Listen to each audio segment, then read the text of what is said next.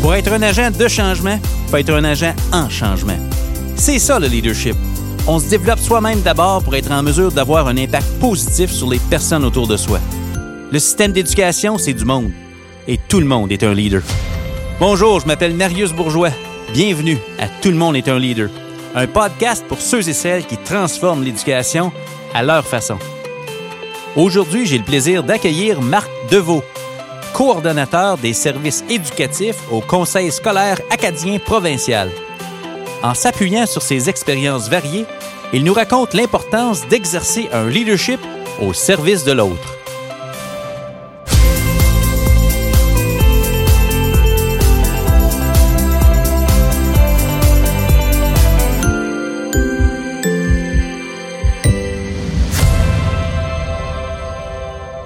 Marc Deveau, bienvenue à Tout le monde est un leader.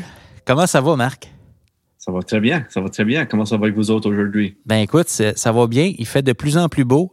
On est gâtés. On est à veille de jouer au golf. Ça va faire du bien. t'as raison, t'as raison. Je suis euh, dans les dernières semaines en attente de la saison golf, moi aussi. Oui? T'es un amateur de golf? un amateur de golf, oui. Un amateur de golf et de hockey. OK, ben c'est fantastique. Euh, je me reconnais là-dedans. Ça me rejoint. C'est mes deux grands sports, euh, hockey et golf. Donc, euh, ça commence bien notre jasette. oui, c'est bien. On a beaucoup d'intérêt déjà avant de commencer. Ben, c'est ça. Hey, on vit une année vraiment particulière en éducation présentement. Puis, vraiment, je me fais plaisir. Aujourd'hui, j'apprends à te connaître. On a eu la chance de se parler peut-être une ou deux fois auparavant, avant la pandémie. On regardait peut-être certains projets communs en éducation. Et puis, euh, là, on s'est fait ramasser tout le monde par la COVID et tout ça. Pour les gens qui ne te connaissent pas, qui prennent le temps de nous écouter aujourd'hui, euh, tu viens de quelle région? Qu'est-ce qui se passe présentement dans ton coin? là? Euh, je me trouve dans la région du sud-ouest de la Nouvelle-Écosse, cette région francophone acadienne ici à la Baie-Sainte-Marie. OK je travaille présentement euh, comme le coordinateur des services éducatifs au Conseil scolaire acadien provincial en Nouvelle-Écosse. Un conseil scolaire 22 écoles qui, euh, qui dessert l'entité de, de, la Nouvelle-Écosse, vraiment de, de Pamlico jusqu'à la région de Chétican au, nord du Cabreton. Euh, un territoire d'environ 800 km. Donc, on a un grand territoire, mais une, une belle richesse ici en, en Nouvelle-Écosse, un milieu minoritaire francophone. Eh, écoute, on connaît ça en Ontario, absolument. Donc, euh, c'est, le fun, ce rôle-là. Donc, coordonnateur des services euh, pédagogiques. Donc, euh, dans ton rôle, tu es appelé à appuyer quel, quel membre du personnel? Je connais pas votre fonctionnement en Nouvelle-Écosse. Avec qui tu travailles de près? Là? Nous autres, ici en Nouvelle-Écosse, une des, une des réalités qui, qui nous fait la réalité au CSAP, on a une responsabilité pour l'élaboration de nos propres programmes d'études. Donc, principalement, euh, mon rôle, c'est responsable de l'équipe euh, en élaboration de programmes, donc l'équipe des conseillers pédagogiques qui élaborent nos programmes d'études de la maternelle à la douzième année, dans toutes les matières euh, qui sont qui se trouvent dans le programme des écoles publiques. Donc, ça, c'est ma principale responsabilité, mais en plus de ça, responsable de l'équipe de numératie ici en, en Nouvelle-Écosse, ainsi que quelques initiatives au niveau de la santé, au niveau de l'évaluation et au niveau de quelques projets par exemple, euh, classe multiniveau euh, ici en Nouvelle-Écosse euh, qu'on a sous cette charge-là. Puis en même temps, je suis le, un lien, je travaille très proche avec ma coordinatrice et ma collègue au niveau des services aux élèves pour garder voir que qu'on n'est pas deux entités séparées, mais qu'on est vraiment une entité, puis qu'on travaille proche ensemble pour avoir les mêmes messages, puis qu'on avance vers une vision commune aussi. OK, OK. Wow! Donc, tu touches à beaucoup de choses. Puis je veux dire, la programmation, euh, maternelle à 12e année, c'est quelque chose. Juste ça, on s'entend? Donc, euh, c'est ça. Wow. On a une, équipe formidable de, de conseillers et conseillères pédagogiques. On a cinq membres de nos équipes qui euh, élaborent les programmes d'études de, la maternelle à la 12e année. Donc, à mesure qu'on avance d'une année à l'autre, on, on, a différents projets, soit élaborer des nouveaux cours ou réviser des, des cours qui sont déjà existants. Euh, à l'intérieur de ça. c'est euh, un travail qui nous garde très occupés, euh, mais qui est, qui est, vraiment important dans notre réalité parce qu'on peut élaborer des programmes qui sont vraiment en fonction de la réalité de nos élèves en salle de classe, puis en même temps en fonction de la réalité de nos enseignants en salle de classe aussi. Absolument. Dans un monde en constante évolution, on s'entend. Puis je veux dire, vous avez certainement, comme les, j'ose dire, les milieux minoritaires, c'est que vous avez une situation bien unique. il y a des choses qu'on a en commun, mais aussi il y a des, certainement des particularités régionales que vous, avec lesquelles vous composez votre économie et tout ça, le, profil de vos élèves et tout ça. Donc, euh, c'est particulier dans ce sens-là. Même à l'intérieur de notre système, on a on a trois regroupements d'écoles. Euh, chaque regroupement et même des sous-regroupements à l'intérieur de ces regroupements-là ont, des réalités, je dirais, assez complètement différentes. Que on peut aller voir des régions très rurales à des régions urbaines dans le centre, dans le centre-ville d'Halifax. Donc, la réalité euh, d'un coin à l'autre va différer, euh, mais à l'intérieur de ça, quand on fasse les travaux nécessaires pour au niveau de l'élaboration de programme, on, on a une représentation de tous ces coins-là. On a une représentation qui fait en sorte que lorsqu'on crée un programme d'études ou lorsqu'on crée des programmes d'études, ils sont en lien avec la réalité de, de, toutes ces, euh, de tous ces coins-là. OK. Wow. OK. Mais écoute, c'est une région que, que, je connais parce que j'ai eu mon cours de géographie à l'école primaire et je le sais que la Nouvelle-Écosse fait partie du Canada. J'ai jamais eu le privilège de visiter puis de vraiment euh, jaser avec des gens comme toi qui viennent de là. Puis là, tu sais, je t'écoute parler de ça, programme d'études, euh, milieu euh, urbain, rural. Euh, votre clientèle d'élèves, l'école les prépare pour la vraie vie. C'est quoi les perspectives d'emploi pour, ou tu sais, les jeunes, là, vous cherchez à les former pour une réalité en Nouvelle-Écosse? Je comprends qu'il y a aussi une vitalité institutionnelle dans tout ça. donc, on ne veut pas non plus les former puis que tous nos élèves s'en aillent dans d'autres provinces. Donc, c'est quoi les perspectives d'emploi qu'on euh, pour lesquels on prépare nos jeunes si je, suis, si je travaillais en Nouvelle-Écosse? Là, euh. une, je dirais une grande variété, dépendant de la région qu'on se trouve. Euh, je suis dans ma région, lorsque je me trouve principalement maintenant. Oui. la, pêche, la pêche et la pêche au homard jouent un grand, grand rôle dans, l'économie. Que ce soit au niveau de la pêche comme telle, mais même au niveau des, des moteurs de la communauté. Juste en bas, en bas du chemin, on a un sentier naval qui qui travaille, qui est un des plus grands employeurs de la région. Wow. Euh, à, à, faire la réparation de bateaux, à, à bâtir le nouveau bateau. Même okay. Como Seafood, c'est une grande entreprise euh, de la région aussi, euh, qui, qui joue un, un, rôle important au niveau de l'économie, mais qui, qui joue un grand rôle important au niveau de, du maintien de la, la culture acadienne euh, dans notre coin. Et même en Nouvelle-Écosse, il joue un grand rôle dans ça aussi. Donc, dans, dans ma, ma réalité, dans ma communauté, c'est ça. Dans certaines autres communautés, dans des régions voisinantes, la, la pêche joue un, grand rôle important.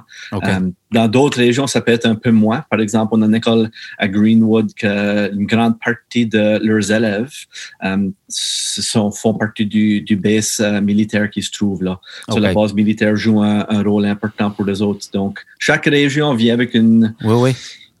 une composante qui les définit, puis c'est vraiment important de pouvoir garder ça en idée lorsqu'on va devoir travailler avec eux autres, mais en même temps lorsqu'on va devoir les préparer pour, euh, pour leur futur en même, de, de cette manière-là. OK. Ah, c'est vraiment intéressant. C'est vraiment pas une réalité que, que je connais. C'est, euh, c'est de toute beauté de, de, t'entendre nous parler de ça. Puis je veux dire, en dehors du travail, parce qu'on va aller en profondeur dans le volet travail, en dehors du travail, tu viens de la Nouvelle-Écosse. Euh, qu'est-ce qui occupe ton temps en dehors du travail? Une chose comme on a mentionné au début de, début de l'épisode, vraiment, euh, pour l'activité physique, les sports, c'est quelque chose que je tiens à cœur. Euh, à l'intérieur de ça, mes deux sports préférés sont le hockey et le golf. Donc, ça prend beaucoup de mon temps au niveau de, au niveau personnel, mais en même temps, j'aime de toujours pouvoir donner à la communauté. Euh, en même temps, que ce soit au niveau de participation des, à des comité ou participation à des comités administratifs. Euh, j'aime de voir comment est-ce que je peux appuyer ma communauté pour, pour s'épanouir, mais encore offrir des opportunités aux jeunes pour, les, pour la génération du présent, mais les générations du futur pour faire en sorte que, même qu'on est dans une région rurale, que les jeunes vont pouvoir se retrouver, vont pouvoir vivre des expériences positives, puis vont vouloir rester pour les années à venir. Donc, à moi, c'est quelque chose que je tiens vraiment, vraiment à cœur. Oui. C'est un investissement dans la jeunesse, c'est certain. C'est certain exactement. Si, on, si on peut trouver des manières à les appuyer euh, maintenant, puis pour les, les, générations du futur, il faut garder voir qu'on va pouvoir avoir un, impact sur garder les gens par ici, mais en même temps, de garder voir comment est-ce qu'on va pouvoir garder cette, cette culture francophone et acadienne là, vivante euh, en même temps, parce que c'est quelque chose qu'on travaille fort pour garder, c'est quelque chose que les qu'il y a des générations qui ont travaillé fort pour garder, donc il euh, faut continuer ce beau travail-là pour nous assurer qu'on qu'on a une descendance pour continuer ce travail-là en même temps. OK. OK. Puis toi, est-ce que tu viens de cette région-là, Marc? Tu viens de la Nouvelle-Écosse, OK. c'est ça, originaire de, de la Baie-Sainte-Marie, juste un, une autre petite, euh, un petit village appelé Metegan. OK. Oui, je suis, euh, je suis originaire d'ici. J'ai j'ai eu la chance de déménager un petit peu dans ma jeunesse pour, euh, pour jouer au hockey et ça, mais je suis toujours de retour dans ma, ma communauté de naissance. Ben écoute, le monde est petit. Je me souviens d'une conversation qu'on a eue la première fois qu'on s'est parlé. Tu me disais que tu avais déjà joué au hockey à Hawkesbury. Là où je, là où je me trouve, là où j'ai grandi pour les Hawks de Hawkesbury, euh, hockey junior c'est- c'est bien toi qui as fait?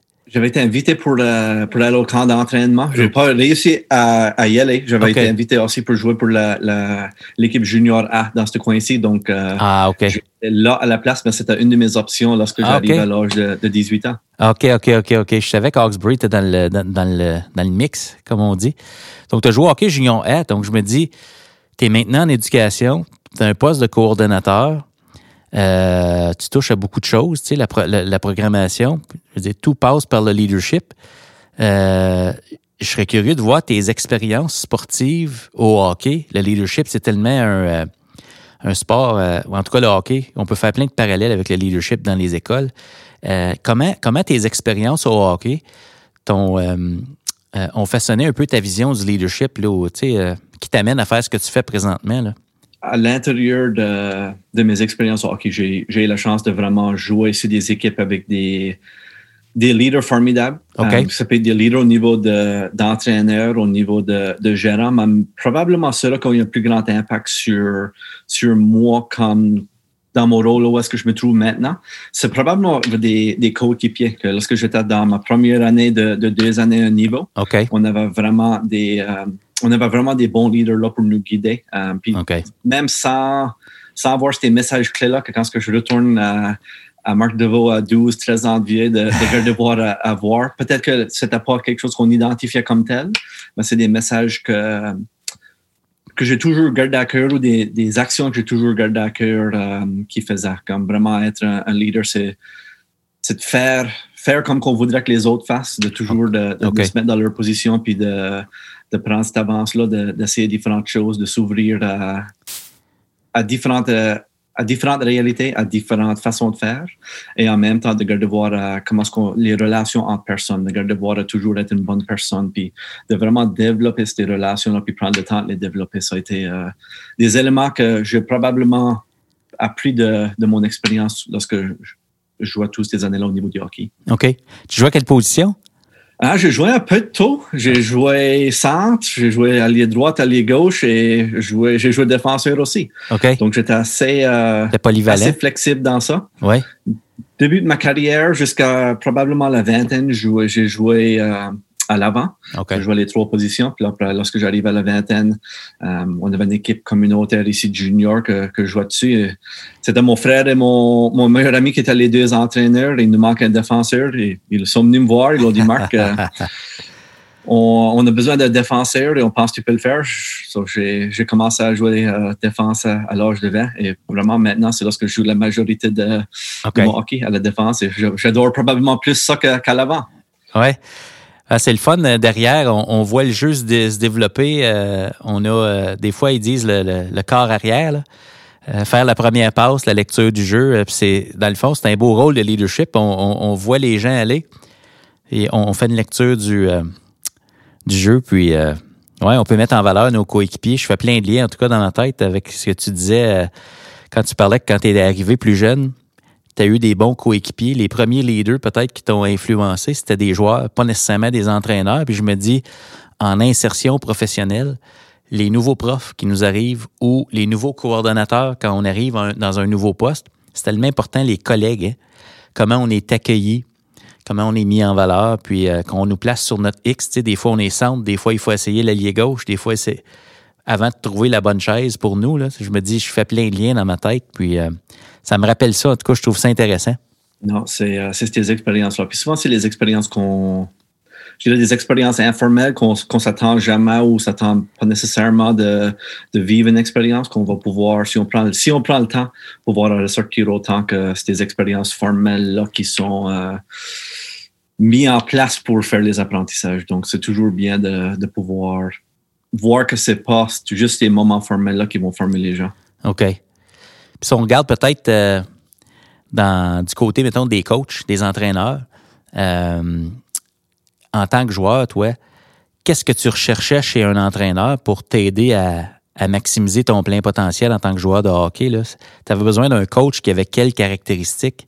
C'est intéressant parce que j'ai eu la chance d'être un entraîneur euh, pendant cinq ans. J'étais un entraîneur puis un, adjoint en même temps. Donc, euh, la dynamique entre entraîneurs, normalement, tu as comme un, good guy puis un, bad guy. Là. Ça, c'est vraiment à, l'intérieur de, de, ça, comme dans le rôle de hockey. C'était intéressant de voir comment ce que cet équilibre-là pouvait être important, puis garder voir à les bons moments à, mettre un peu de pression, mais en même temps à trouver un bon moment pour garder voir à, enlever un peu de pression, puis l'autre personne venir. Donc, je dirais que cet équilibre-là, c'est toujours important d'avoir, de, de garder voir à, savoir le bon moment quand. Euh, comment quand pousser, euh, quand aller un peu plus loin, mais en même temps de pouvoir lire la scène, lire le, non-verbal, lire le, verbal en même temps, puis de voir, c'est peut-être un bon moment de d'enlever un peu de pression puis d'avoir, euh, je veux dire, c'est toujours d'avoir du fun, mais toujours parfois il faut devoir euh, enlever cette pression-là pour pouvoir lire un peu à l'intérieur d'une situation aussi. Ouais, c'est vrai. Hein. Ben,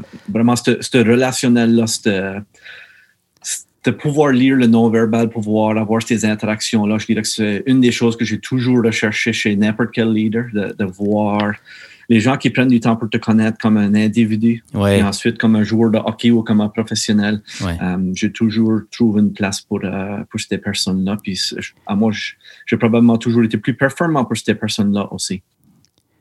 Oui, ouais, c'est vrai, ça influence.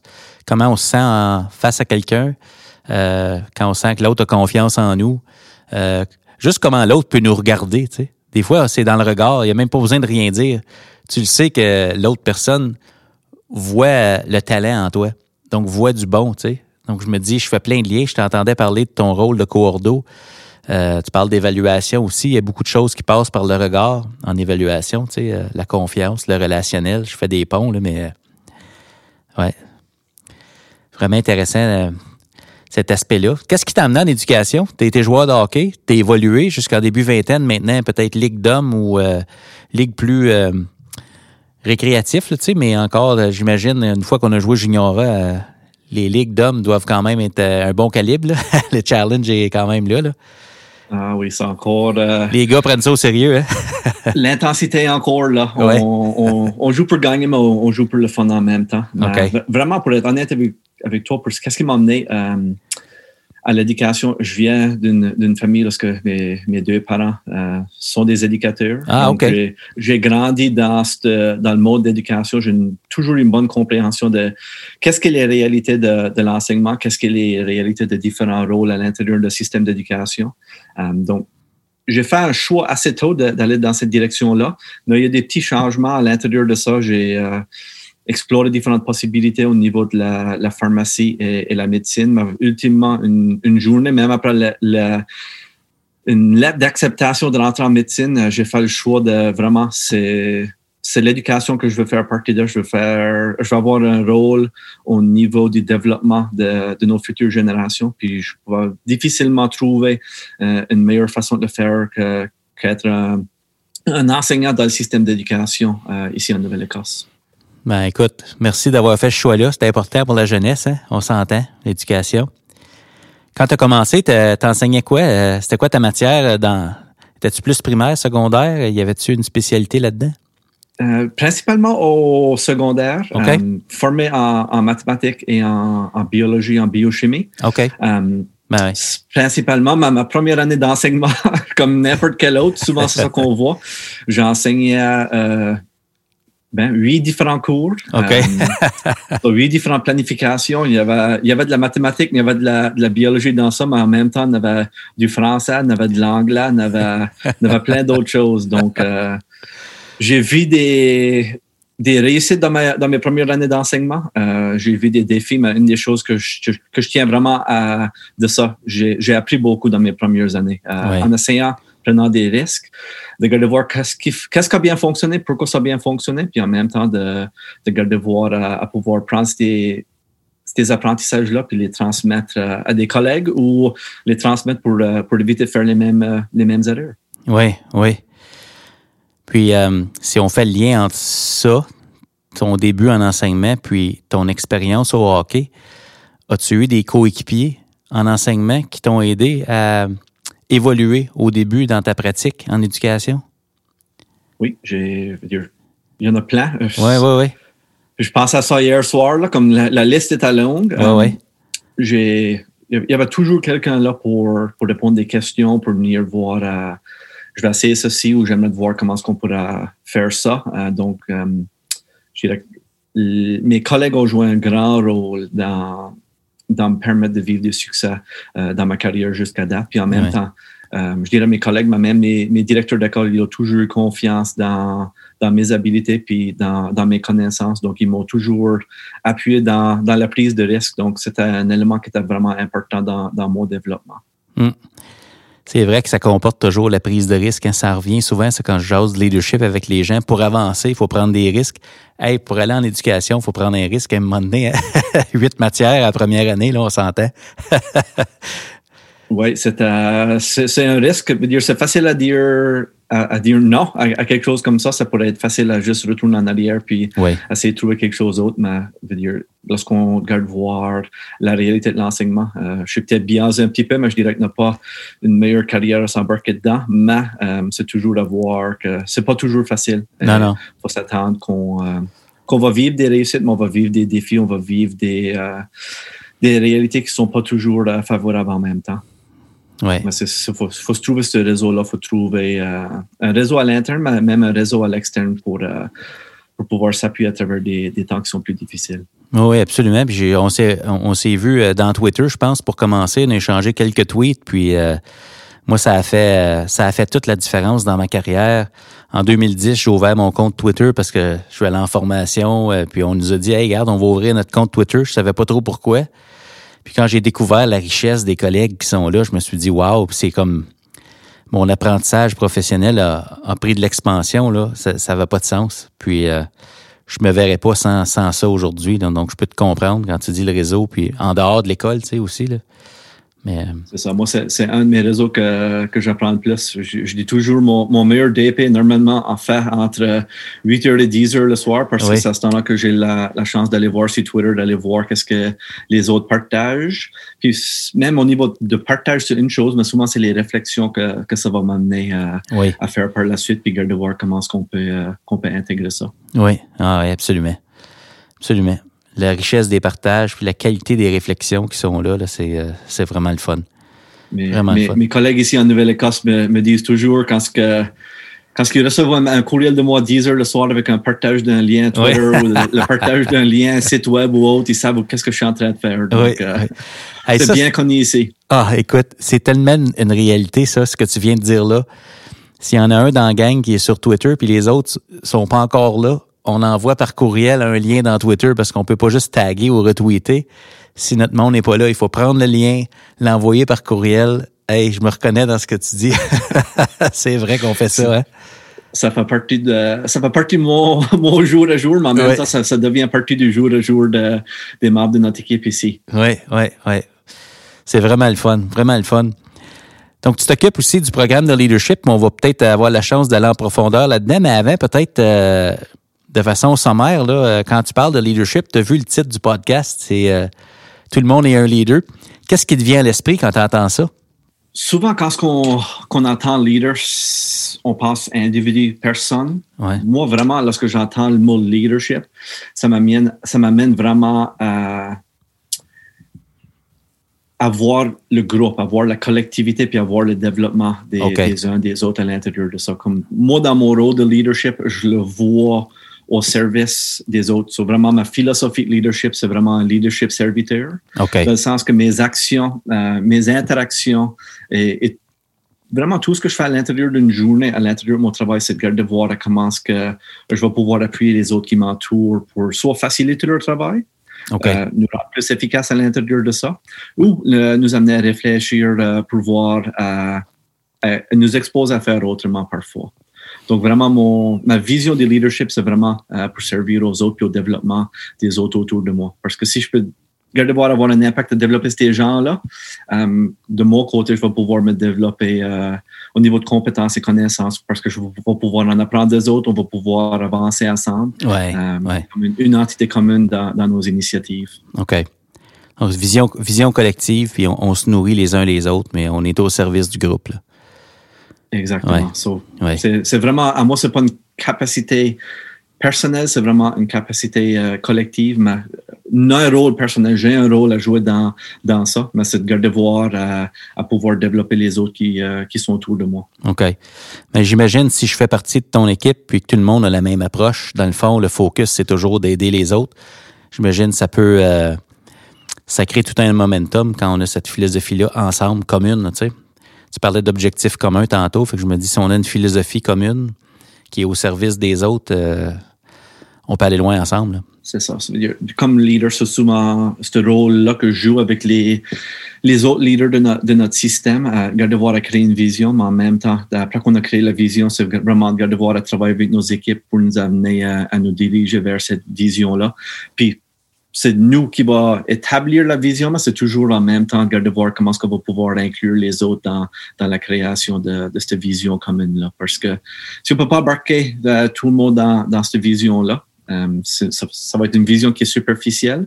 Puis essentiellement, euh, je sais pas si on va arriver à pouvoir se rendre à atteindre notre vision. Puis ultimement, c'est ça notre but, c'est d'atteindre notre vision. Puis souvent, notre vision est, toujours en lien avec la question comment est-ce qu'on va pouvoir appuyer euh, tous nos élèves de notre système scolaire à, vivre des réussites tant au niveau académique qu'au niveau bien-être. OK.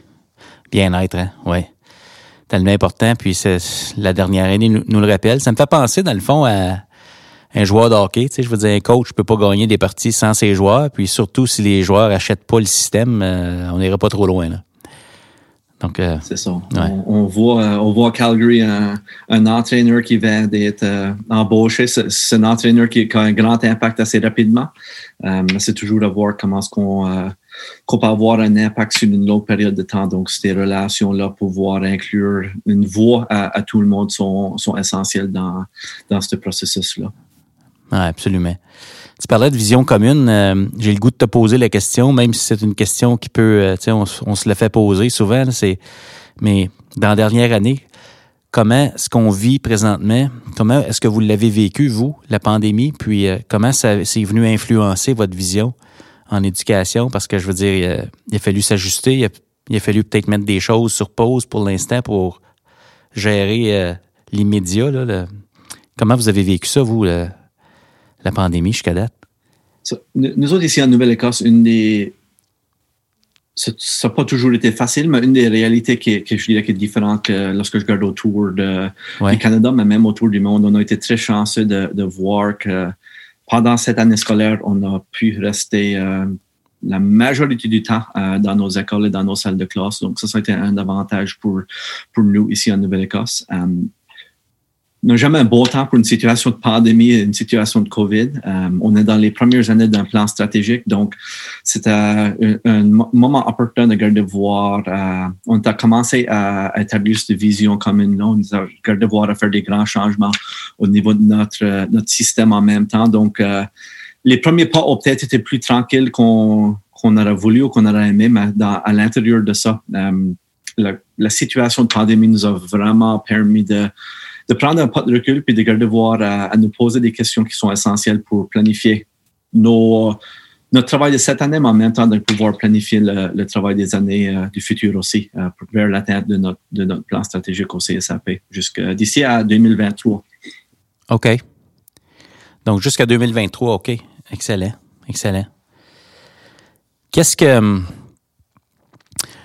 sur quoi vous travaillez présentement? Parce qu'on est en train de finir une année scolaire. Je veux dire, euh, euh il reste encore quelques mois, mais je veux dire, euh, on voit peut-être la lumière au bout du tunnel, côté COVID éventuellement. Là, on, va, on va revenir à socialement la vie qu'on avait avant. Peut-être qu'en éducation, on a fait des apprentissages, puis on se dit on reviendra plus nécessairement où c'était avant. Là. On, ça, ça a bousculé euh, certaines choses, mais sur quoi vous êtes en train de mettre l'accent présentement pour justement finir l'année, mais pour préparer la rentrée euh, suivante? Là? Pour le moment, je dirais qu'on on a mis un grand focus vraiment sur l'appui de nos écoles. Regarder voir comment est-ce qu'on va pouvoir appuyer nos écoles au niveau de l'intégration des technologies. Comment est-ce qu'on va pouvoir comment est-ce qu'on va pouvoir les appuyer au niveau de transition en pratiques pédagogiques qui sont en lien avec le, plan pour le retour de, de l'éducation ici en Nouvelle-Écosse. Donc ça, ça a été un grand travail qu'on a travaillé cette année, euh, de vraiment préparer euh, nos écoles pour transitionner à cette nouvelle réalité-là. Euh, nos grands projets au niveau de l'élaboration de programmes, au niveau de, de comité de travail, juste en fonction de la réalité, puis pour garder voir à, à rencontrer les besoins sur le terrain dans, en salle de classe je ne veux pas dire qu'on a mis un stop, mais la grande majorité des initiatives ont euh, été mises de côté de garder voir à, euh, si on passe à travers cette année scolaire ici. Puis à mesure qu'on commence à voir l'année scolaire 2021-2022, euh, là, on commence à maintenant avoir les conversations de, de qu'est-ce qui pourrait être des initiatives et qu'est-ce qui pourrait être des projets qu'on voudra avancer avec. Toujours en tenant compte qu'on a encore beaucoup de questions qui, qui restent à répondre. Donc, euh, qu'est-ce qui va être la réalité de l'année scolaire 2021-2022? Euh, qu'est-ce qui va être la, la situation face? Euh, je ne vais pas dire la fin de COVID parce que je pense que COVID est ici pour, pour rester pour un bout de temps, mais lorsqu'on va devoir avoir un système de vaccin en Nouvelle-Écosse, qu'est-ce que ça, ça va vraiment vouloir dire pour avancer notre système scolaire? Donc, on est en train d'avoir ces, ces réflexions et se poser ces questions-là dans le moment. puis, on va commencer à voir avoir ces conversations avec les membres de nos équipes pour voir qu'est-ce qui va être essentiel pour, euh, pour avancer avec aussi. OK. Tu parlais du numérique. Dans certains milieux, le numérique euh, a été nécessaire pour juste être capable de continuer d'être avec nos élèves parce qu'il y a eu des confinements et tout ça. Vous, est-ce que vous avez vécu une période où les jeunes devaient rester à la maison ou est-ce qu'ils ont toujours pu aller à l'école? Ça a l'air de quoi? Cette année, on était chanceux. Ici en Nouvelle-Écosse, lorsqu'on regarde voir notre conseil scolaire et les autres centres, d'éducation en Nouvelle-Écosse, des périodes de temps lorsqu'on a eu des codes identifiés dans les écoles, euh, les, les, élèves ont dû euh, travailler à la maison. C'est pour des courtes périodes de temps de ou de 3 à, 14 jours qu'ils ont eu besoin de, le faire. Donc, cette année, l'année scolaire 2020-2021, on a été assez chanceux okay. euh, de garder voir majoritairement du, on a travaillé dans nos écoles. Si on retourne à l'année scolaire l'année dernière, nos élèves ont vécu euh, l'éducation à la maison. À partir du lundi après le congé de mort jusqu'à le début du mois de juin. Euh, puis après le, mois de juin, le, ministère de l'Éducation a, mis fin à l'éducation formelle euh, pour nos élèves, toujours en transition à la réalité de, qu'est-ce que septembre à septembre. Donc, on passe à travers de comme un trois mois, trois mois et demi lorsque nos élèves étaient en, période d'éducation euh, à la maison. Wow! Quand même, hein? Trois mois euh, du jour au lendemain euh, à distance comme ça. Qu'est-ce que. Tu sais, c'est clair qu'on a relevé des défis pour vivre ça, là, mais quelles sont des, des retombées positives d'avoir vécu ça ces trois mois-là? Tu sais, des fois, ça resserre les liens, des fois, ça resserre le travail d'équipe, ça resserre le Hey, qu'est-ce qu'on fait ensemble? On se pose des questions ça, pourrait ressembler à quoi pour vous des retombées positives d'avoir vécu ces trois mois-là comme ça euh, pour vous propulser dans cette année-là, avec du recul?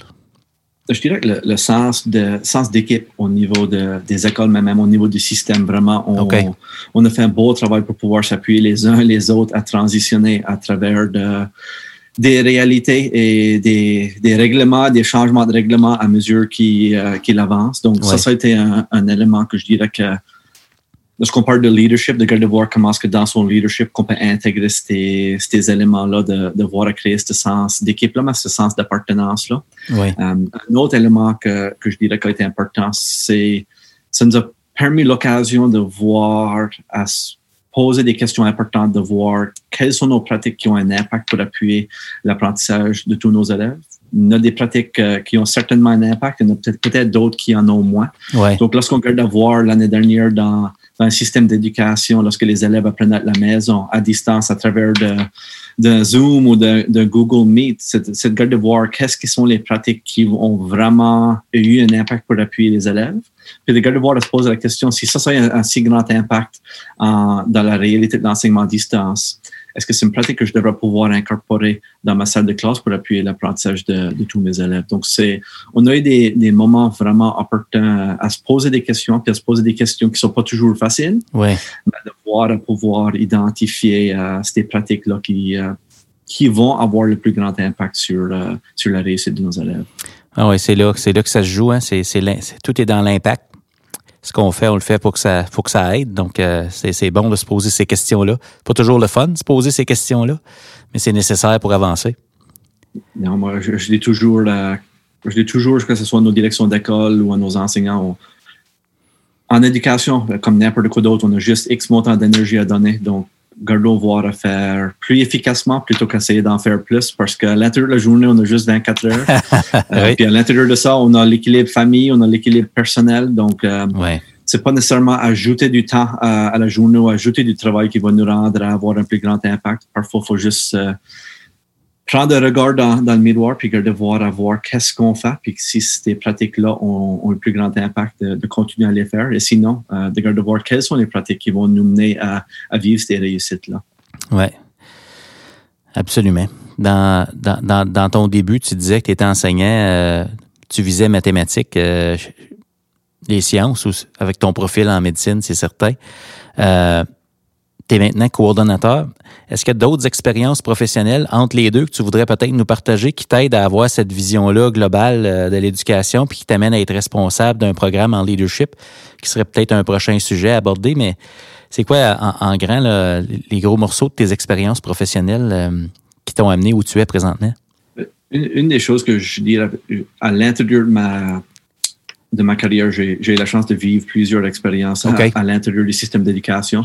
J'ai été enseignant, mais en même temps, j'ai eu la chance de passer à travers de la direction adjointe, euh, consultant et maintenant coordinateur au niveau de notre système d'éducation. Okay. Donc, toutes ces expériences-là m'ont toujours permis de voir l'importance du rôle du, du leadership, l'importance du rôle du leadership pédagogique à l'intérieur de la réussite d'une école, mais en même temps la réussite d'un système scolaire. Donc, selon mes expériences pour voir, puis c'est quelque chose que je valorise beaucoup. Um, puis maintenant, je suis, je suis co-responsable avec deux collègues dans, dans notre programme de perfectionnement de leadership ici au CSAP. Okay. Um, ça a été des expériences que j'ai eu la chance de vivre euh, de manière positive dans mon parcours. J'ai la chance de, de, passer à travers du programme ici en Nouvelle-Écosse qu'on a au CSAP, mais en même temps, j'ai la, j'ai la chance de suivre un, programme de Sparring Leaders au niveau provincial euh, qui m'ont vraiment amené à voir que si on peut développer cette base de leadership-là, puis qu'on a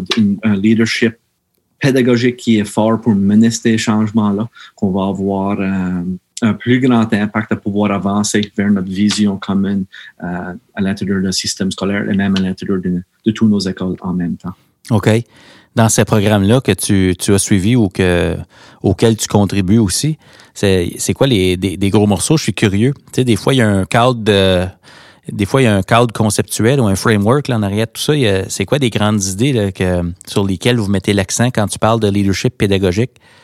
Quand on regarde à l'intérieur du programme, euh, le programme ici qu'on a en Nouvelle-Écosse, même le programme qu'on est en train de revoir euh, dans notre système scolaire, vraiment, on, on va de, de zéro jusqu'à la fin. Donc, on a des sessions par rapport à le leadership, euh, le leadership d'équipe, comment est-ce qu'on peut créer un, sens d'appartenance à une équipe, comment est-ce que la communication joue, joue, un rôle important dans ça, que ce soit la communication verbale, mais ça peut être la, communication non verbale. Oui, oui, oui. Euh, même une prochaine session qu'on a présentement en train de planifier, c'est au niveau du leadership communautaire. Puis en milieu minoritaire francophone, le leadership communautaire, c'est un, un aspect important pour pouvoir que l'école, c'est pas juste une entité lorsqu'il y a quatre murs, mais que les, quatre murs s'étendent à nos communautés pour que la communauté puisse jouer un rôle primordial dans le succès de, de nos élèves. Mm-hmm. Euh, que ce soit au niveau de la diversité, euh, le leadership euh, de la diversité, le leadership de garder voir, le leadership inclusif, c'est un autre élément important. OK. Leadership pédagogique, que ce soit comment, qu'est-ce qui est le, un système d'éducation à, haut rendement. Mais en même temps, de garder voir quelles sont les actions qu'un leader peut jouer, que ce soit au niveau de créer la vision commune. Mais en même temps, euh, j'ai eu la chance de, de suivre une formation ici en Nouvelle-Écosse. Euh, je suis diplômé euh, du consortium le, nom a changé. Je veux juste essayer de le, retrouver dans mes notes. Euh, le nom vient juste de changer. donc, le consortium de leadership de la Nouvelle-Écosse, euh, j'ai été chanceux d'être diplômé d'un programme de, coaching pédagogique. Donc, j'ai une formation de, coaching pédagogique, puis j'ai vu vraiment sur le terrain l'impact que ce coaching pédagogique et ces moments de, de coaching-là peuvent avoir sur le développement des compétences des enseignants, mais en même temps le développement de la confiance, puis vraiment les amener à réfléchir, euh, à voir à faire autrement. Ah, c'est tellement important le coaching, puis euh, c'est incroyable. Euh, dans, dans, quel contexte vous avez avez-vous la chance d'aller jusqu'en classe avec les, les, enseignants pour le coaching? Oui, Le, le, cours vraiment est offert complètement sur le terrain. OK le cours commence, ça commence une journée, on, on voit différents outils. Donc, à l'intérieur du cours, on voit cinq différents outils. OK. Um, le matin, on commence avec un peu de théorie de voir qu'est-ce que l'outil ou qu'est-ce que la, la, structure de coaching qu'on va voir. OK. Puis après, ensuite, on entre dans des salles de classe, on voit une interaction authentique euh, enseignant-élève. Mm-hmm on, a la chance de sortir de la salle de classe, on peut préparer notre conversation, puis après on a une conversation avec, euh, avec l'enseignant en question pour voir, ressortir une action pédagogique, puis toujours voir les cette action pédagogique-là a un impact sur l'apprentissage des élèves dans le moment, euh, directement en salle de classe. Wow! Ça, c'est riche, hein? Euh, c'est très riche comme apprenant, mais en même temps, j'ai eu la chance d'être un enseignant euh, du cours à l'intérieur du consortium. Donc, c'est même lorsque je retourne pour, pour offrir la formation avec nos, euh, nos directions ou nos futures directions en même temps, c'est de, de, voir, j'en apprends autant que les autres à l'intérieur de nos conversations aussi. Ah, ben j'en doute pas. C'est tellement riche un rôle d'accompagnement ou de coaching comme ça. On apprend autant que les autres qui sont là, c'est clair. On voit plein de choses. Euh, on a accès à la vision pédagogique des gens qui font partie de la discussion. Euh, une question pour les gens qui nous écoutent, peut-être, qui se posent la question. Comment on fait pour créer ce climat-là de confiance pour justement que l'enseignante ou l'enseignant qu'on va voir en salle de classe, tu sais, comment c'est quoi les actions qu'on peut prendre pour créer ce climat de confiance-là, pour dire, hey, on s'en va en classe, voir euh, comment tu fais les choses, puis on va discuter de ça par après? Comment ça se passe, ce bout-là? Une chose que je dirais qui est essentielle dans ce processus-là, c'est le développement de la relation. Souvent, euh, on, commence avec les gens qui sont confortables à pouvoir accepter euh, accepter ce coaching-là ou accepter cette rétroaction-là. Euh, je dirais, même à l'intérieur de cette relation-là, c'est un morceau, c'est de voir les outils qu'on utilise. Ils euh, ne sont pas tous basés sur les forces, mais vraiment plusieurs de ces outils-là sont faits en sorte que c'est pour identifier les forces des enseignants. OK. Donc, souvent, lorsqu'ils nous arrivent, leur premier, leur premier instinct, c'est de voir ils rentrent, puis ils sont sur le hot seat, puis c'est qu'est-ce que j'ai fait mal, vous allez me dire qu'est-ce que j'ai fait mal? Puis souvent, on, commence à leur dire, sais-tu quoi, on va faire complètement l'opposé. Notre but aujourd'hui, c'était vraiment d'aller voir, puis de ressortir tes bons coups, puis tes forces. Hmm. Puis on va avoir une conversation autour de, ça. Donc, souvent, euh, ces enseignants-là sortent avec une confiance, avec une énergie pour vraiment retourner la salle de classe, puis essayer de voir à vouloir aller plus loin avec ces pratiques-là ou explorer différentes, euh, différentes pratiques euh, ou différentes manières de mettre ces pratiques-là en action. OK. As-tu un exemple d'outils que vous utilisez ou sur quoi, qu'est-ce que vous regardez justement quand vous donnez du feedback? C'est des éléments spécifiques que, que vous recherchez ou que vous voulez vraiment observer? So, différents outils, comme par exemple la, la, rétroaction en 30 secondes, la rétroaction en 5 minutes, la, euh, les autres noms m'échappent, là. Je, okay. les trouver sont pas loin. Non, non, non, on, a on, a différents outils qu'on utilise à l'intérieur de ça. Oui, oui, oui. Euh, vraiment, les, ce qu'on essaie de ressortir, c'est vraiment en lien avec euh, le travail de Mike Rutherford au niveau de Artisan Teacher. Um, je Mike Rutherford a identifié 23 pratiques d'enseignement efficaces. qui catégorisent à l'intérieur de trois catégories aussi, des non, des non négociables à des des pratiques qui vont vraiment venir appuyer euh, le travail des, enseignants. Donc, c'est pas nécessaire que l'enseignant va avoir toutes les 23. Les non négociables, Mike dirait qu'on aura besoin de les avoir tous. Mais à l'intérieur de ça, c'est de voir à, à vraiment pouvoir, comme leader pédagogique, entrer dans une salle de classe, puis facilement pouvoir identifier une pratique. Puis le travail n'arrête pas là. Faut garder voir à pouvoir ressortir des exemples concrets de qu'est-ce qu'a été l'impact sur l'apprentissage d'un jeune ou d'un groupe de jeunes à l'intérieur de la salle de classe. OK. Ah, c'est fantastique. Donc, vous avez un modèle. Donc, ça, ça veut dire que vous avez un langage commun autour des pratiques efficaces en enseignement. Donc, ça, ça facilite la conversation. On parle des mêmes choses, une compréhension commune. Euh, donc là, j'ai saisi euh, rétroaction 30 secondes, rétroaction 5 minutes. Moi, je connais pas ça. Euh, ça, ça, ça, a l'air de quoi, ça? C'est quoi la différence entre les deux? rétroaction de 30 secondes à 5 minutes, la grande différence. 30 secondes, c'est vraiment comme une genre visite éclair. Je peux entrer facilement dans une salle de classe. Je peux voir une pratique pédagogique en action. OK. Je vais ressortir l'impact. Oui. Puis je peux avoir une conversation assez facile pour voir avec l'enseignant de dire, comme je, suis entré dans ta salle de classe, j'ai vu dans ton enseignement que tu as utilisé un référentiel au tableau. Oui ce référentiel-là a eu un impact sur Petit Johnny ou Isabelle dans le coin parce qu'ils ont pu vraiment commencer à tisser les liens entre ces deux composantes-là de ta leçon. Bravo. OK, OK, Continue bon travail. Ouais. Assez simple à ce niveau-là. Ouais. La rétroaction en cinq minutes, une grande différence à l'intérieur de ça, c'est vraiment qu'on pose une question. On amène une réflexion euh, dans la conversation. Puis là, on a, euh, je dirais, plus d'un entretien à l'intérieur de ça la, rétroaction en 30 secondes, c'est pas censé d'aller bidirectionnel, c'est vraiment, je me suis aperçu quelque chose, c'est un bon coup, bravo. OK, OK, je comprends. Donc, j'ai saisi le nom, c'est Mike Rutherford. Oui. Puis c'est 23 pratiques efficaces en enseignement, c'est ça? C'est ça. Artisan Teacher, c'est une ressource. Artisan euh, Teacher? Artisan Teacher, c'est une ressource qui, euh, qui fait un résumé des 23 thèmes et puis qui entre en profondeur dans, ces, euh, dans, les, dans les 23 thèmes et quoi ça pourrait ressembler en salle de classe. Mais écoute, on va mettre le lien. Je vais essayer de trouver le lien. On va mettre le lien dans la description de notre épisode pour les gens qui s'intéressent, puis je vais commander ça. C'est clair, une de mes prochaines découvertes. oui, ça semble si vous avez quelquefois la chance de le, voir en action, le voir en conférence, il est euh, très dynamique aussi. Donc, moi, je l'ai vu, je pense, déjà quatre fois. Et chaque fois, j'en apprends euh, encore. OK. Super. Mike Rutherford. On va aller voir ça. Oui. Puis, euh, un, je sais que on en parle, puis je vois que c'est important, mais c'est un dossier important dans votre conseil scolaire. C'est le développement d'un nouveau modèle pour le perfectionnement du leadership, parce que vous y croyez toi, selon ce que je comprends, tu, tu es en, constante formation, en évolution là-dedans. Tu as la chance d'être un coach aussi, puis de, d'enseigner ce modèle-là à d'autres. Euh, sur quoi vous travaillez? Ça a l'air de quoi ce nouveau modèle-là, avec ce que tu peux nous partager? Là?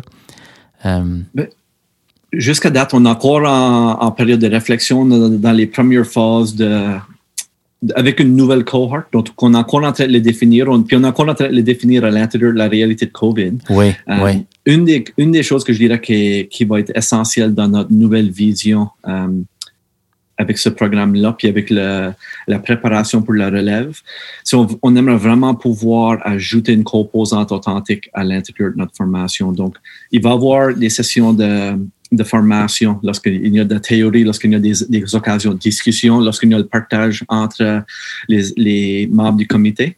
Mais en même temps, on va devoir pouvoir les jumeler avec un leader de notre système d'éducation pour qu'ils puissent vivre euh, les sessions en action, pour qu'ils puissent retourner dans une école, dans un rôle de leadership pour travailler avec des leaders, pour voir qu'est-ce que c'est de jour à jour et quoi ça ressemble du jour à jour dans les quatre murs d'une école. OK. OK ça va faciliter le passage de la théorie à l'action. On va être en plein dedans, euh, dans le feu de l'action. Donc, euh. ça, ça, facilite le, ça facilite le passage. Puis en même temps, une des choses que ça va faire, ça va vraiment, lorsqu'on regarde voir à, à créer ce sentiment, ce sentiment d'appartenance-là, mais ce sentiment d'appui-là. Oui. essentiellement, ce qu'on est en train de faire, on est en train de jumeler euh, un jeune leader de notre système scolaire avec une vedette de notre système scolaire qui vont vraiment pouvoir jouir de ça pour les années à venir. Donc, la, relation, on, commence à la tisser tôt, mais ces relations-là vont nous servir pour les années à venir, puis vont vraiment servir autant aux formateurs que, euh, les apprenants dans, ça. Moi, j'ai la chance de, suivre euh, une une telle formation comme ça et euh, la vedette de notre système que j'ai été jumelé avec, c'est encore une, une collègue. Euh, maintenant, c'est une direction d'école dans une de nos écoles.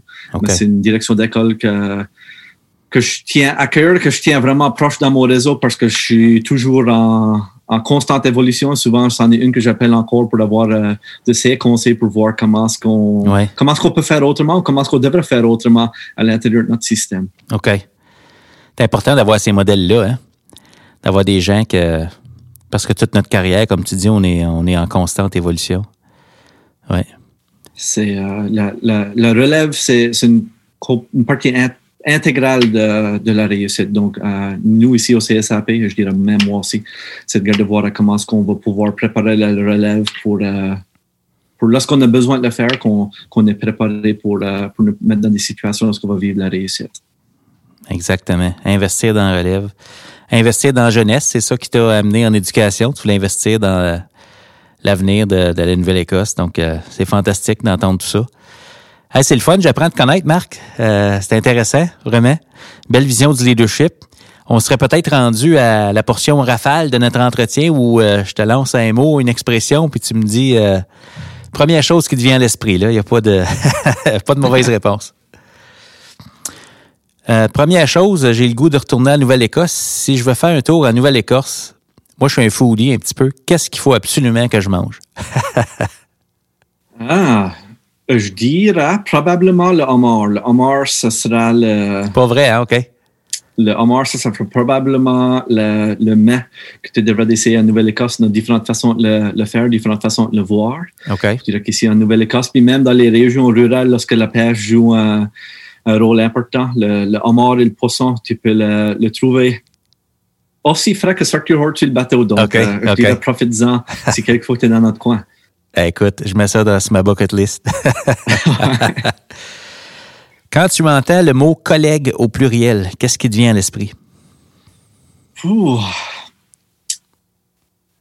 Premier thème qui me vient probablement à l'idée, c'est l'efficacité collective. OK. C'est de voir comment est-ce qu'on peut s'entretenir les uns et les autres pour avancer puis avoir un plus grand impact. Donc, moi, mes, collègues m'amènent toujours à voir et à faire autrement. Donc, je dirais que c'est probablement ça le, le terme qui me vient à l'idée. OK. Évaluation. Qu'est-ce qui te vient à l'esprit? C'est un des, des, des dossiers euh, chauds, là. Au service de l'apprentissage. OK. c'est de, de, voir souvent, euh, quand on pense à évaluation, c'est l'évaluation du rendement, c'est l'évaluation à la fin du processus, mais c'est de voir comment est-ce que l'évaluation peut jouer un rôle pour appuyer l'apprentissage euh, de nos élèves. So, je dirais voir l'évaluation au service, c'est là où est-ce qu'on va avoir notre plus grand impact. OK. Bien d'accord. Tu parlais de, en leadership, c'est important que les gens aient une voix. Puis dans un milieu minoritaire, euh, c'est important la voix. Si je te dis la voix de l'élève, à quoi ça te fait penser? L'authenticité. C'est.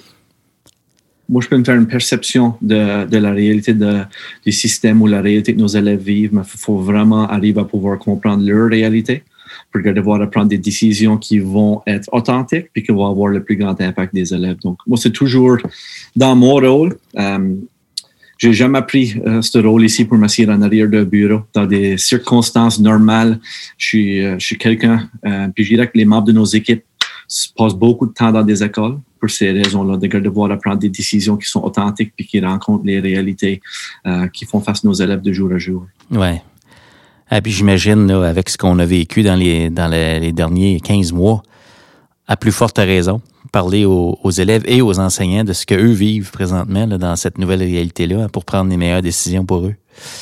Ouais. Un moment euh, marquant dans ta carrière? Hmm. Ça, c'est une bonne question.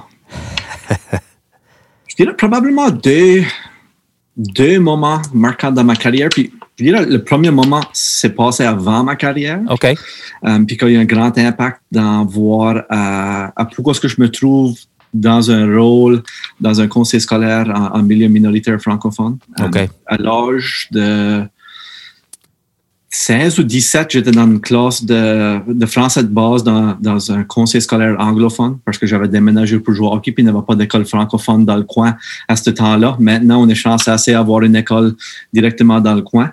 Et euh, je me rappelle encore, j'étais dans une classe de, de français Puis le monsieur qui est maintenant une des la direction de, de l'école dans, dans ce coin-là est venu voir moi puis mon cousin, puis il nous a dit, il a dit, vous êtes trop français pour être dans, dans cette classe ici. Vous allez vraiment, vous allez passer à travers sans problème. Puis à ce moment-là, euh, probablement au niveau de Marc Deveau comme adolescent, euh, je vivais beaucoup d'insécurité linguistique. Je trouvais, beau, je trouvais difficilement comment est-ce que je pouvais avoir à m'identifier comme un francophone parce que mon insécurité linguistique faisait en sorte que je n'avais pas énormément de confiance avec la langue. OK. Euh, donc, ce moment-là a vraiment été un moment de devoir me permettre de prendre conscience de ma culture acadienne et francophone, puis de de voir c'est le premier moment dans ma vie que je peux dire que je me sentais confiant comme communicateur en français. Puis ça a été loin à, vraiment me, me, voir de l'importance de voir à développer cette confiance-là chez euh, moi-même. De garder voir, euh, ça m'a permis de faire un choix d'aller à l'université en français, de, de voir faire mon post-secondaire en français. Puis en même temps, de garder voir avoir un impact euh, dans nos, euh, dans nos futures générations pour pas qu'ils vivent les mêmes expériences que, que moi j'ai vécues pendant ma jeunesse. De de voir à comment est-ce qu'on va pouvoir développer ce sentiment de sécurité linguistique-là ici chez nos jeunes. Puis ça, ce morceau de sécurité linguistique fait une grande partie de notre, euh, de notre plan stratégique euh, ici au CSAP. OK. Donc ça, c'est un de tes moments marquants, c'était vraiment ton prof de qui t'ont demandé de faire ça. Ça, ça, ça, ça, je dirais que, hein, pour regarder voir à, où est-ce que je me trouve en, dans le contexte de, ben conseil scolaire et des décisions à prendre pour appuyer nos. Euh, c'est gros, hein? c'est, puis souvent, c'est, on pense pas que c'est ça. À l'adolescence, une conversation à l'adolescence, puis ça a changé la game pour toi vraiment ça, ça a un grand impact. Puis, je le dis toujours dans, dans, mes sessions, je le partage ouvertement avec mes collègues. Sans, cette, sans ce moment-là, je suis pas sûr que j'aurais le même outlook sur la, réalité euh, au jour d'aujourd'hui. Donc, c'est un moment que, que ce monsieur-là s'en rappelle même pas. Et c'est pas une conversation qu'il se rappelle de, mais c'est moment, c'est une, conversation que moi je me rappelle de puis qui a un grand impact chez moi. OK. Et dire un, un deuxième moment, euh, trois, trois ans et demi à l'intérieur de ma, ma carrière d'enseignement. Euh, il y a une opportunité qui s'est présentée de, de, de voir prendre la relève de la direction adjointe de la direction, dans l'école où est-ce que je me trouvais, une école secondaire de, de la septième à la douzième année. Okay.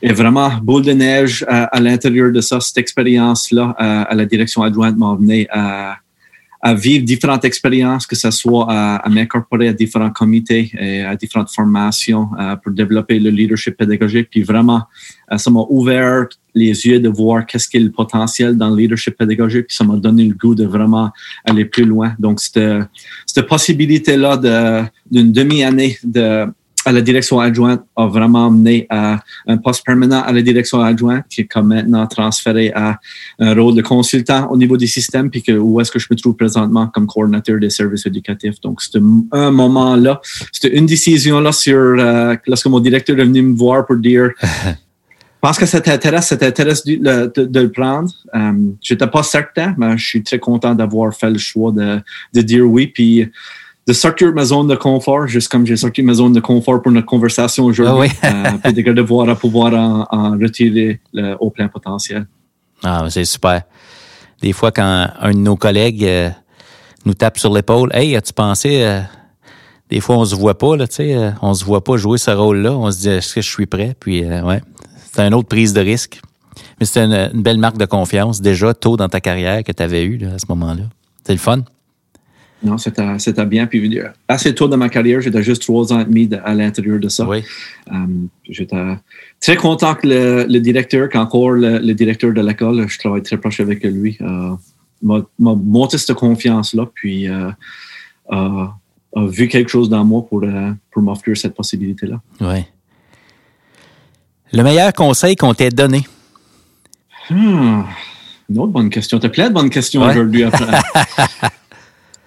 Probablement. Puis ça, ça revient à une, à une, citation du hockey, puis c'est quelque chose que, que M. Wayne Gretzky disait toujours, on, oui. on va manquer 100% des lancers qu'on va pas prendre.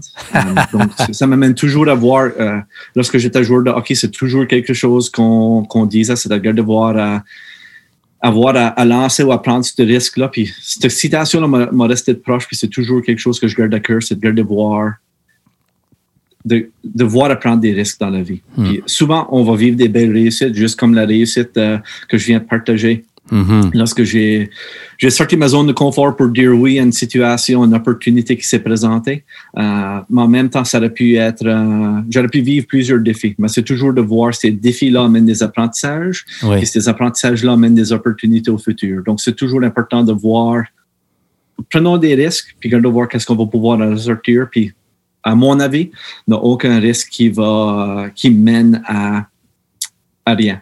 Soit, qu'on va vivre la, réussite ou on va vivre des défis puis on va pouvoir en apprendre de, ces défis-là pour peut-être mieux se connaître ou de faire les ajustements nécessaires pour nous permettre de vivre des réussites. J'adore ça. ça fait longtemps que j'avais pas entendu celle-là de Wayne Gretzky. Tu manques 100% des lancers que tu prends pas. C'est tellement vrai. hein? C'est ça. C'est facile à dire non, euh, mais souvent, il faut trouver des manières à dire oui, puis euh, Oui. regarder voir comment est-ce qu'on va pouvoir bénéficier à son plein potentiel. Oui, oui, oui. Ouais. Ben, écoute, Marc, c'est de toute beauté, là, cette discussion-là. euh, c'est vraiment intéressant de voir ta philosophie, ton vécu aussi. Tu as, un parcours euh, dans un milieu que je ne connais pas. Puis il y a plein de choses en commun, je trouve, dans notre parcours. quand je t'écoute parler, c'est vraiment le fun. On serait peut-être à la conclusion de notre entretien déjà. Euh, si on se propulse un petit peu, là, on se projette dans l'avenir un petit peu. euh, on n'a pas de boule de cristal, mais euh, euh, en Nouvelle-Écosse, je connais pas tous euh, les enjeux pour euh, l'éducation. Toi, tu es vraiment dans une belle position pour le programme, comment on améliore ça, la relève, le leadership, la construction identitaire, tu sais. Qu'est-ce qui pourrait vous aider en Nouvelle-Écosse dans les prochaines années? À améliorer le système pour qu'il soit toujours au service des élèves qui vous sont confiés? Ça pourrait avoir l'air de quoi vos priorités, là, selon toi, avec euh, ce que tu vois présentement? À, à l'intérieur de ça, la- une des choses qui va être primordiale, c'est la planification post-COVID ou dans la réalité, lorsqu'on va avoir un vaccin pour le COVID. Donc, ça, à mesure qu'on avance, va, va pouvoir nous, nous définir puis nous guider dans la direction qu'on voudra aller. Euh, donc, ça, je dirais que c'est un grand morceau. OK. Euh, à l'intérieur de, de notre plan stratégique, on, ici au CSAP, on est doté d'un plan stratégique avec cinq, euh, cinq priorités stratégiques euh, qui vont nous avancer, nous guider pendant les trois, les trois prochaines années, OK. vraiment au niveau de, du bien-être physique et mental de, de nos élèves, mais en même temps de notre personnel, des relations entre l'école, la famille puis la communauté, comme que j'ai dit. L'école, c'est pas juste les quatre murs que l'école va s'étendre à Ouais. inclure la communauté. C'est tellement important et primordial au succès et la réussite de, aux réussites scolaires euh, en Nouvelle- en Nouvelle-Écosse en milieu minoritaire. OK. Euh, comme n'importe où, je dirais au niveau du Canada, mais même encore important pour nous ici à- en Nouvelle-Écosse, c'est vraiment cette question de ré- rétention et de recrutement d'un personnel enseignant, mais d'un personnel qui se trouve dans différents postes pour prendre la relève euh, à l'intérieur de notre système. Même avec ça, la réussite académique, c'est un élément euh, important qu'on garde de voir. On, on offre une éducation de première qualité, puis c'est toujours à voir que cette offre de- d'éducation de première qualité-là va nous, euh, nous permettre d'aller le pas plus loin à, à mesure qu'on avance pour pouvoir euh, appuyer euh, à la réussite académique de tous nos élèves. Puis dernièrement, j'en ai déjà parlé, mais je vais l'ajouter aussi, c'est ce composante-là de sécurité linguistique. Comment est-ce qu'on va pouvoir développer puis avoir... comment est-ce qu'on va pouvoir développer le sens de confiance et d'appartenance chez nos jeunes et chez notre personnel, euh, de voir qu'ils puissent se retrouver dans la francophonie qui les entoure, puis de voir qu'ils vont pouvoir vivre des, des réussites et des expériences positives avec la langue en même temps. Des gros enjeux, hein, quand même. Ouais. Ce sont des gros enjeux. Ouais. Euh, je dirais même à la fin de 2023, il y en a plusieurs de ça que- qui vont demeurer. Donc, on a un grand travail à faire, mais ça, c'est euh, c'est ces premières étapes-là qui vont être euh, essentielles pour nous permettre Ouais. à, à vivre cette réussite-là. Ben, écoute, je vous souhaite bon succès dans ces prochaines étapes-là. C'est important. Oui, vraiment. Si tu avais, un message à laisser aux gens qui prennent le temps de nous écouter aujourd'hui, euh, ça serait quoi? Le message de Marc Deveau en leadership pédagogique. Je dirais la, la prise de risque. Toute, toute, toute situation, c'est euh, toute situation va mener à, à une réponse. Donc, euh, n'ayez pas peur de garder voir à, à prendre des risques. Puis souvent, on, on a tendance à vouloir dire non ou à vouloir passer des choses. laissez-vous explorer, laissez-vous essayer différentes manières de faire les choses et, gardez voir toujours comment est-ce qu'on va pouvoir maximiser puis en ressortir le, plus que possible de la situation. Hmm. Prendre des risques, c'est la seule façon d'avancer puis de découvrir tout ce dont on est capable de faire en éducation. Hein. Des fois, il ne faut pas avoir peur de, s'essayer. Ensemble, en équipe. En équipe. c'est ça. Si on s'entoure avec les, gens puis qu'on peut se pencher les uns et sur les autres, euh, c'est vraiment important de, garder voir à pouvoir avancer ensemble. Hein. Tranquillement, mais en même temps, de garder voir à pouvoir cheminer vers où est-ce qu'on veut se rendre.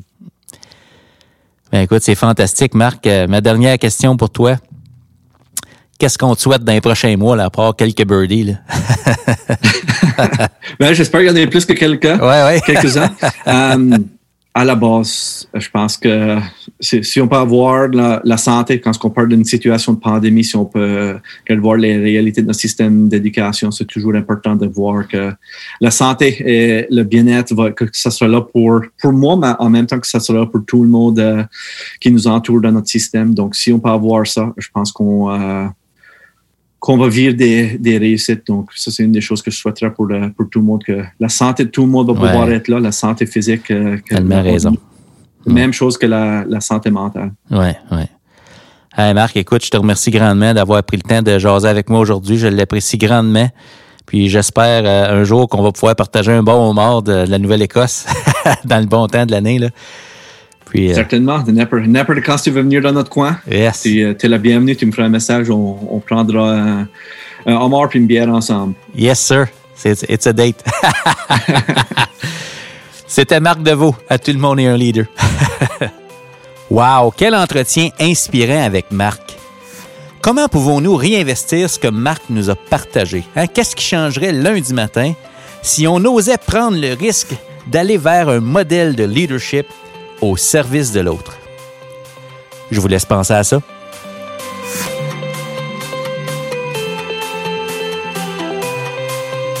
Le podcast Tout le monde est un leader est disponible sur SoundCloud, Spotify, iTunes et Google Podcast. Le podcast est également disponible sur YouTube, donc je vous invite à vous y abonner.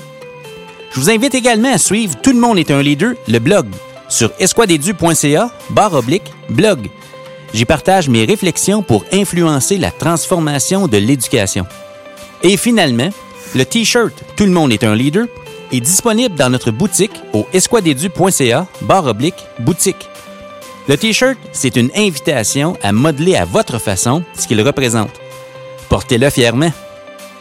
Le changement en éducation, c'est une occasion d'accomplir ensemble des choses extraordinaires. Tout ce qui est requis pour transformer l'éducation se trouve déjà dans nos écoles. Rappelez-vous, le système d'éducation, c'est du monde. Et tout le monde est un leader.